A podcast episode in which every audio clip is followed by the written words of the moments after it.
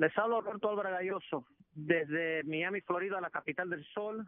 Quería hablar de Radio Canadá Internacional, que para mí ha sido más que una emisora, ha sido familia y será siempre familia desde 1970, cuando tenía ocho años en la aldea de Ohio. Radio Canadá Internacional es la voz de la libertad y de la objetividad en un mundo que necesita libertad y objetividad.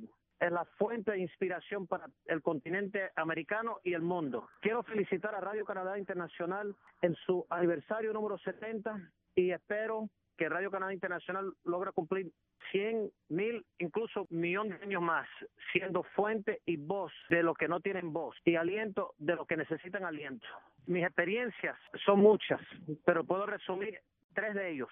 Mi primera experiencia fue en la Navidad de 1970, haber escuchado Radio Canadá Internacional por primera vez recibiendo mi receptor de onda corta de Panasonic a los ocho años, escuchando eh, voces de Navidad tanto en inglés como en francés.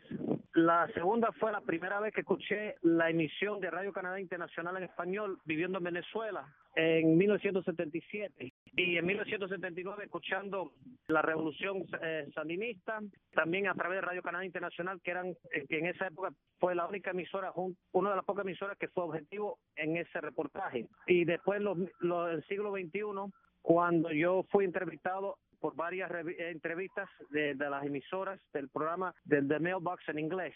Y por último, cuando Radio Canadá Internacional salió del aire de onda corta, fue para mí uno de los momentos más tristes de mi vida. Aunque lo escucho por computadora, ese último fue lo que me marcó, aunque todavía hemos mantenido los nexos a través de la Internet.